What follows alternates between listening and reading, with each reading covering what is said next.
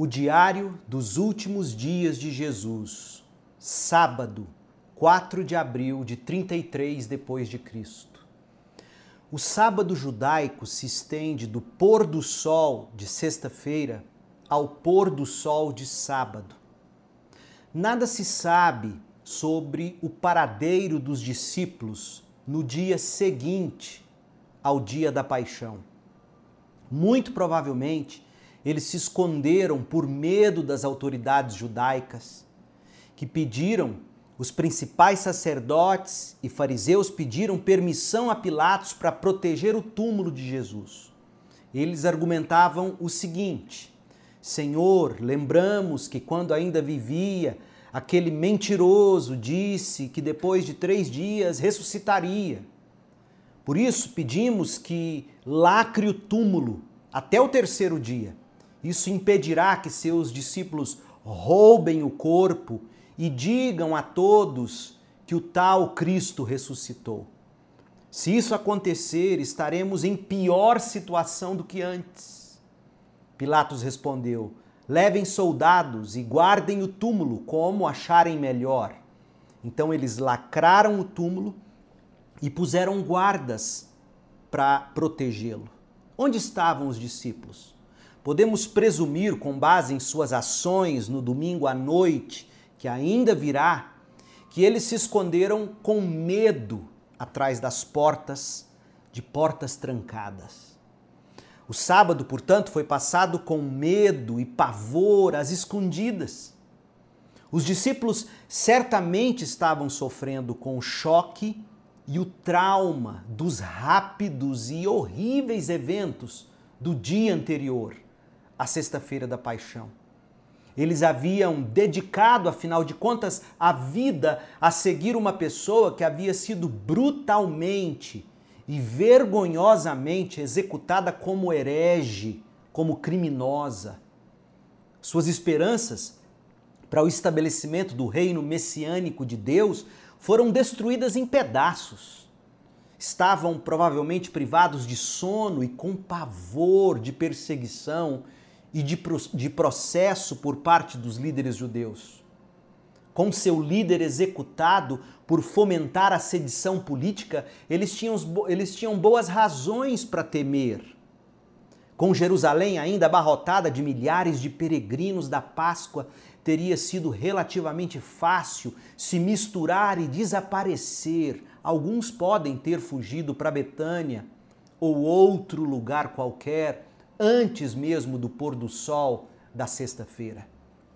A declaração de Lucas 23, 56 diz: No sábado descansaram conforme a lei exigia. Pode muito bem servir de véu para encobrir, de fato, a turbulência emocional e física dos discípulos de Jesus no dia seguinte à crucificação. Somente Mateus registrou a atividade do sábado.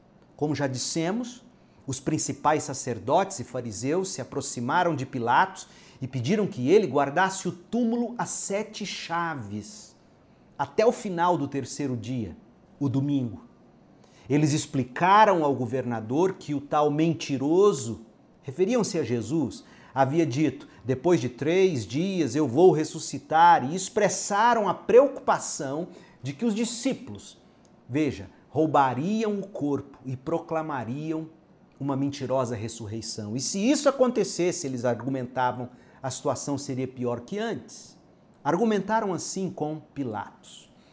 O fato de os líderes judeus enviarem essa delegação a Pilatos no sábado revelava a percepção que eles tinham da situação. Eles também estavam com medo.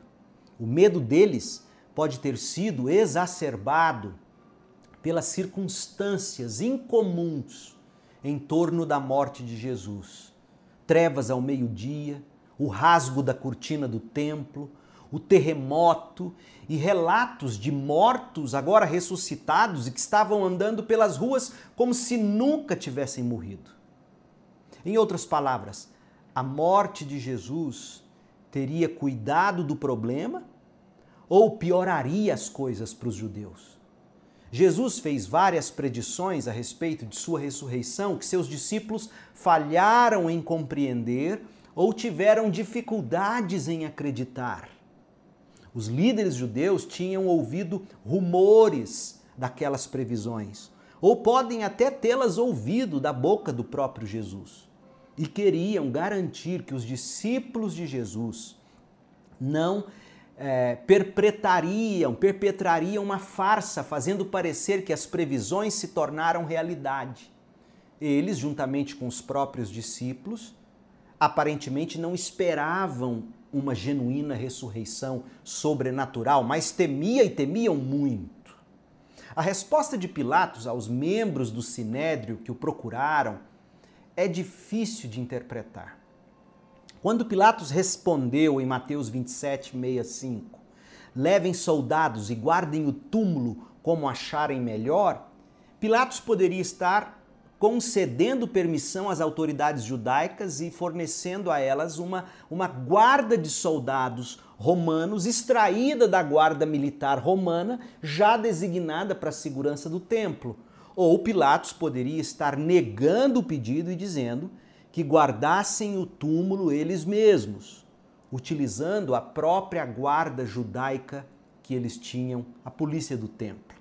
Em linhas gerais, esse foi o sábado após a sexta-feira da crucificação de Cristo. Um dia de muito cansaço e medo. Para os discípulos, cansaço e medo de serem eles também apanhados e condenados, de, de como seria o amanhã deles. Eles temiam. Para os judeus, para os líderes judeus, cansaço e medo de serem vítimas de um golpe no dia seguinte. Assim, ainda hoje caminha a humanidade, cansada e amedrontada. Como você encara o amanhã? O que podemos aprender? Qual aplicação nós podemos extrair destes incidentes do sábado da última semana de Jesus? Uma sugestão: espere em Deus, aquiete-se e saiba que Deus é Deus. Não deixe o medo dominar você. Entregue-se ao Senhor e descanse. A Bíblia fala pouco sobre o sábado. Dia após a morte de Jesus e anterior à ressurreição do Salvador. Mas a Bíblia diz o bastante sobre o sábado para nos ensinar que, mesmo quando nós somos rendidos pela contingência, Deus está seguindo com seu plano eterno. É só questão de tempo. Como você encara o amanhã? Não temas, espere, tenha fé, viva sem temor e com amor.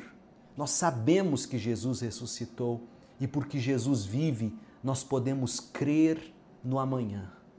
Outra sugestão: o sábado foi um dia meio oculto, entre aspas, na última semana de Jesus. Foi um dia de esperança. Em algumas tradições, a vigília da Páscoa é guardada no sábado. As pessoas oram e leem as Escrituras a noite toda, esperando pelo domingo da ressurreição. Então, crie seu próprio tempo de oração e de vigília da Páscoa neste sábado. Retire-se um pouco e se prepare para o domingo da Páscoa. Como você encara o amanhã? Espere o amanhã com fé Nutra a sua esperança na palavra de Deus. Volte-se para Deus na palavra e em oração. Deus abençoe você na sua peregrinação.